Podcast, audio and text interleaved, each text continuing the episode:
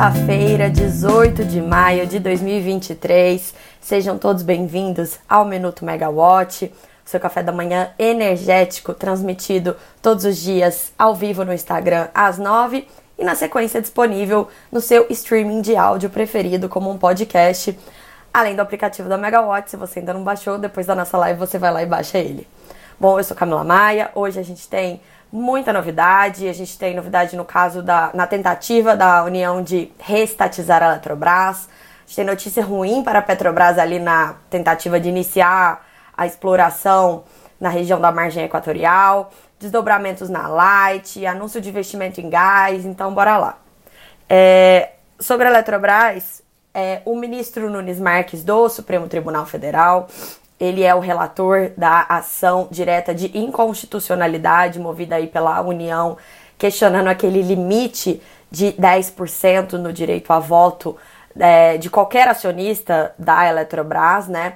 Isso estava na isso é, isso tá na lei 14.182, que foi aquela lei que aprovou que permitiu a privatização da companhia. E aí essa ação movida pela União, né, pela Advocacia Geral da União, caiu nas mãos do ministro Nunes Marques, relator. Ontem ele é, declarou que decidiu não acatar a liminar. Saiu uma decisão dele, então, que ele não acatou o pedido de liminar da União.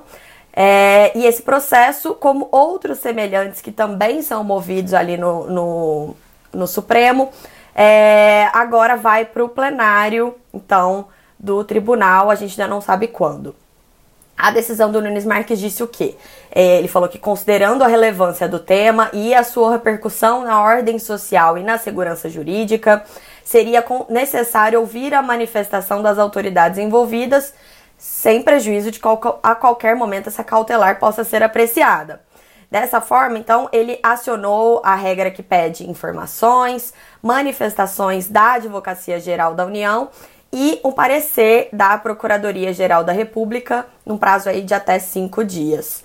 É, o STF, então, ele pode, né, o ministro Nunes Marques, ele pode mudar de ideia e apreciar essa cautelar, ele deixa essa ressalva, mas tudo indica que a ação, ela vai colher, então, os depoimentos necessários, as manifestações necessárias e vai para o plenário, é, é um assunto muito polêmico, é muito difícil que essa liminar mesmo saísse, porque na prática ela significa uma reestatização da Eletrobras. A gente até já explicou isso aqui, né?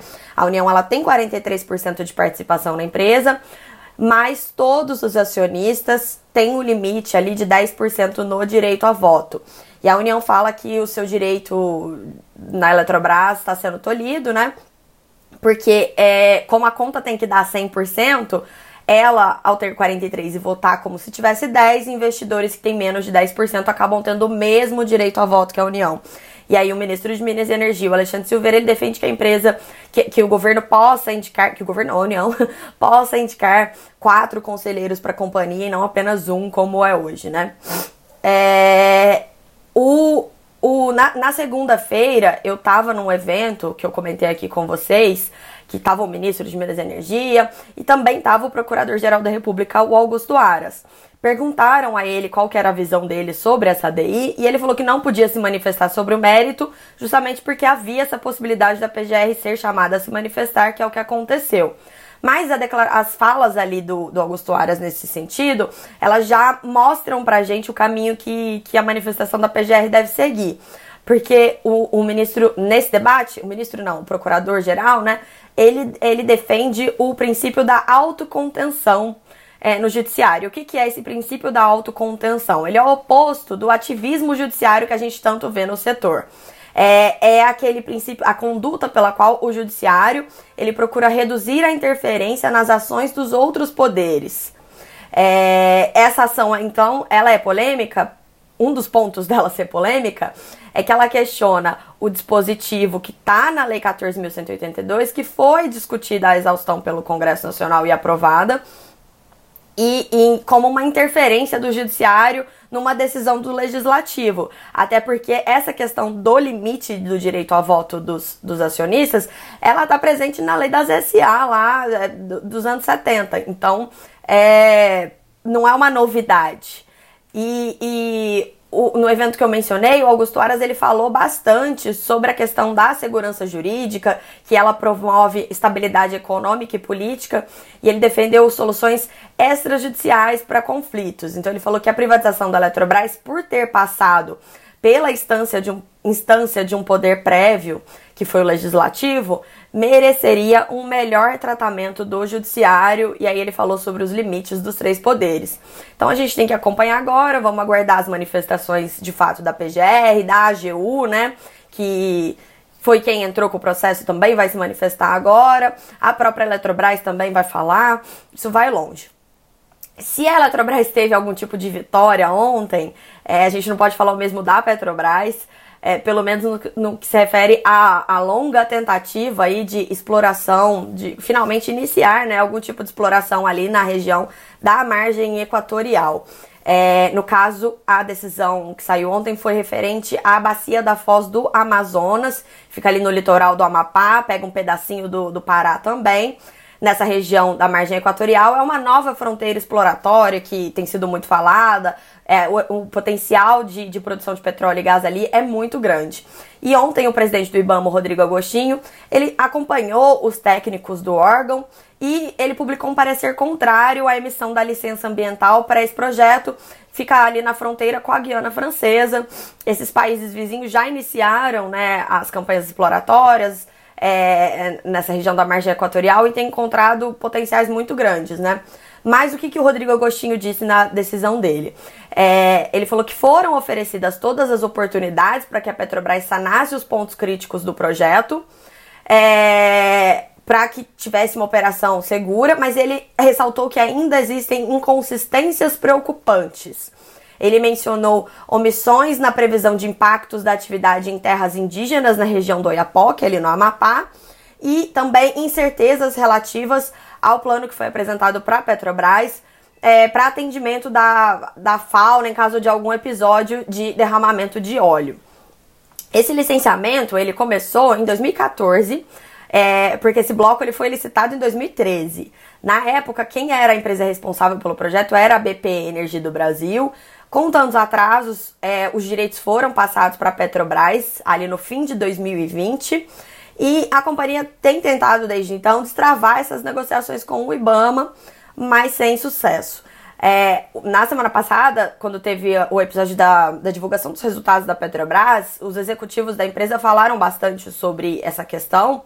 É, e o presidente Prates, ele tentou afastar animosidades, né, entre o IBAMA, entre a Petrobras, o Ministério de Minas e Energia e o IBAMA, e também com a ministra Marina Silva, responsável pela pasta do meio ambiente, que fica acima do IBAMA. Falou que as conversas estavam acontecendo de forma pacífica e técnica. E, e também ali disseram os executivos da Petrobras que é, eles tentaram minimizar um pouco é, uma eventual decisão realmente negativa do IBAMA sobre a licença, né? Falaram que a margem equatorial é muito extensa, que ainda é expectativa de manifestação do IBAMA para perfuração de outras áreas ali. E aí tem a questão de uma sonda que está parada naquela região e custando muito dinheiro por dia. Essa sonda, então, agora ela deve ir para o Rio Grande do Norte para perfurar poços na bacia do Potiguar. E a Petrobras é, agora tem que ver como que vai, se isso afeta de fato os planos de investimento estratégicos da empresa, que ela ainda deve atualizar. Mas a, a, no plano vigente, dos investimentos da Petrobras em é, exploração de novos poços, metade está reservado para a margem equatorial. O governo tem chamado a região da margem equatorial de novo pré-sal, porque o potencial é muito grande. Então, é, agora é acompanhar como que isso se reflete aí no, no potencial, do, nos planos de investimento da empresa. Ainda em Petrobras, a gente já falou exaustivamente aqui essa semana sobre a nova estratégia comercial de preços da companhia. Agora a gente tem desdobramentos, né? É, o Conselho Administrativo de Defesa Econômica, o CAD, ele enviou ofício para a empresa pedindo esclarecimentos sobre essa nova política de preços, deu prazo até 1 de junho para isso.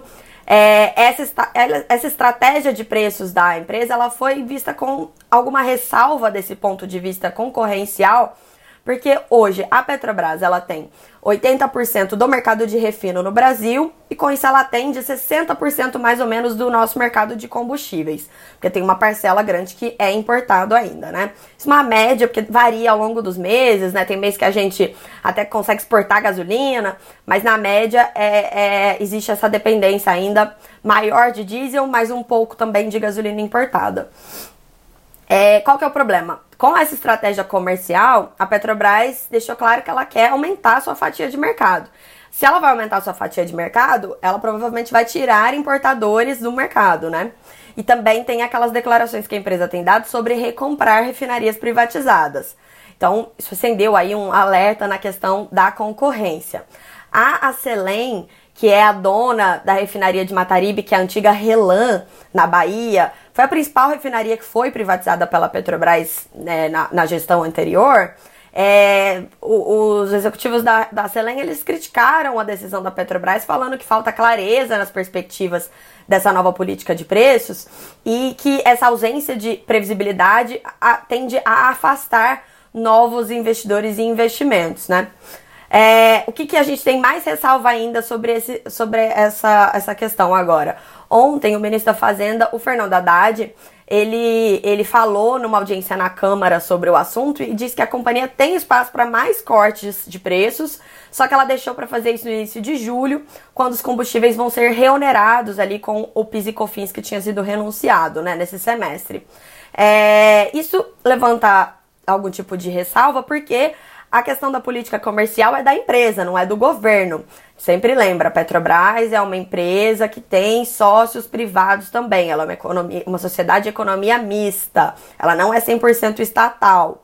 Então, é, quando o governo usa a Petrobras para fazer política pública, há um questionamento de que ela, ele esteja usando o dinheiro é, de uma empresa que tem sócios privados, o dinheiro do sócio privado, então, para fazer política pública que não estaria adequado. Existe um embate grande a esse respeito, a essa governança da empresa, né? É, se no dia, do, no dia do anúncio mesmo da, da estratégia comercial de preços, já chamou bastante a atenção do mercado o fato do ministro Alexandre Silveira estar ao lado do presidente Jean Paul Prates, é, por ser essa já que se trata dessa questão da estratégia comercial e não de uma política pública. E aí essa declaração do Haddad tem o potencial para aumentar ainda mais essa desconfiança já que agora o que se diz é que a Petrobras ganhou um cheque em branco para fazer os preços, né? A, obviamente, o presidente da Petrobras ele garantiu que vai ser respeitada a rentabilidade, mas qual é essa rentabilidade? Então, ninguém sabe ainda. A gente vai esperar agora para ver como que a companhia se comporta nos próximos meses. É, outro setor que tem dado que falar essa semana é o de gás natural. Ontem a gente teve finalmente o lançamento do programa Gás para Empregar, né? De fato, ele saiu do papel. É, inicialmente se achava que sairia do papel com uma medida provisória, mas não, ele saiu do papel com um grupo de trabalho que vai estudar aí alternativas para monetizar o gás natural do Brasil. E hoje é, tem uma reportagem bem legal ali no Valor Econômico, contando que a NTS, que é aquela rede de gasodutos, foi a primeira a ser, primeira grande privatização que a Petrobras fez, né, na, na gestão que se seguiu ao, ao impeachment da, da presidenta Dilma Rousseff.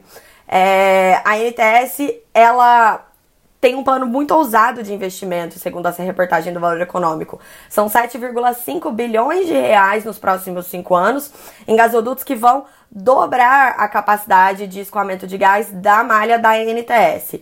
É, a malha da NTS, que hoje tem é, capacidade para 12 milhões de metros cúbicos por dia, vai passar para 25 milhões de metros cúbicos diários em 2028.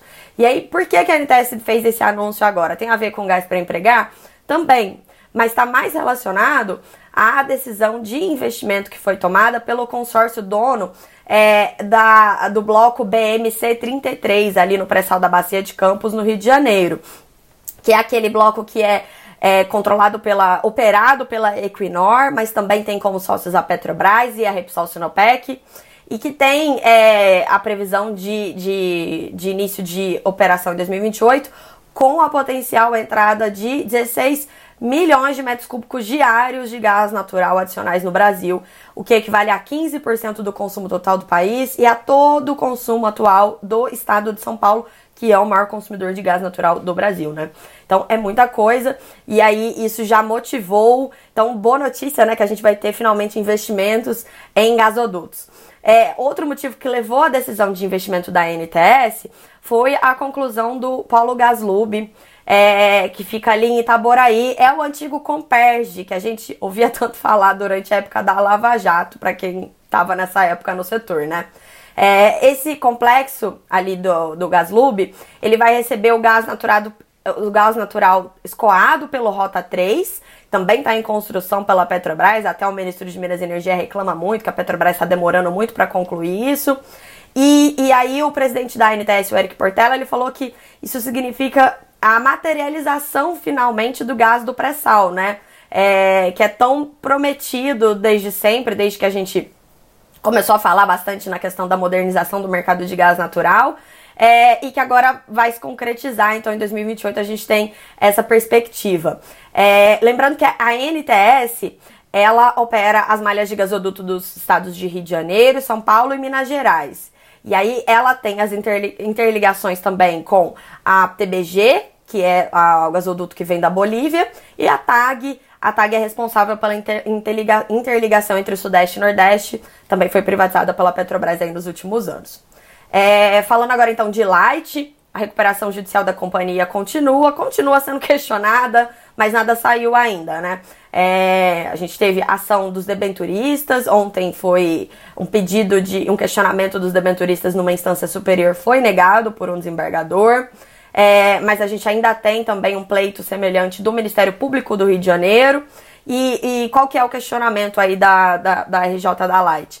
Aquela questão, a, a manobra que a empresa fez para poder pedir a recuperação judicial pela holding, mas abarcando a dívida das suas controladas, é, na ordem de 11 bilhões de reais. Por quê? Porque existe aquela lei de 2012 que proíbe que empresas concessionárias de serviço público de energia elétrica estejam em regimes de recuperação judicial ou extrajudicial. E aí o argumento da Light é que quem está em recuperação judicial, quem está nesse regime é a Light SA, que não é concessionária de nada, mas que como ela é co-obrigada da dívida das suas controladas, então isso também abarca a dívida de todas as suas subsidiárias, incluindo a distribuidora, que é a principal endividada, mas também é, os ativos de geração e transmissão.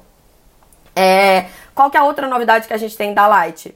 O investidor Nelson Tanuri continua comprando ações da Light.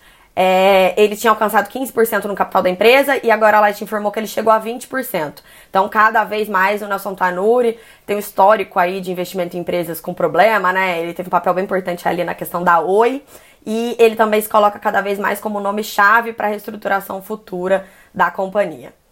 É, a gente ainda tem na Megawatt muitas reportagens legais. A gente tem a fila de renováveis é, aguardando espaço para transmissão, então a gente tem ali perspectiva do setor de solar, de que isso só seja resolvido daqui a alguns anos debate sobre a governança da Petrobras nessa nova política de preços, é, notícias sobre o resultado de uma PPP de iluminação que foi vencida pela Enel X, a Enel X ganhando muito espaço aí nesse segmento, debate sobre regulamentação da geração distribuída, é muito assunto para a gente seguir acompanhando. Infelizmente eu não consigo trazer todos eles aqui para vocês no minuto.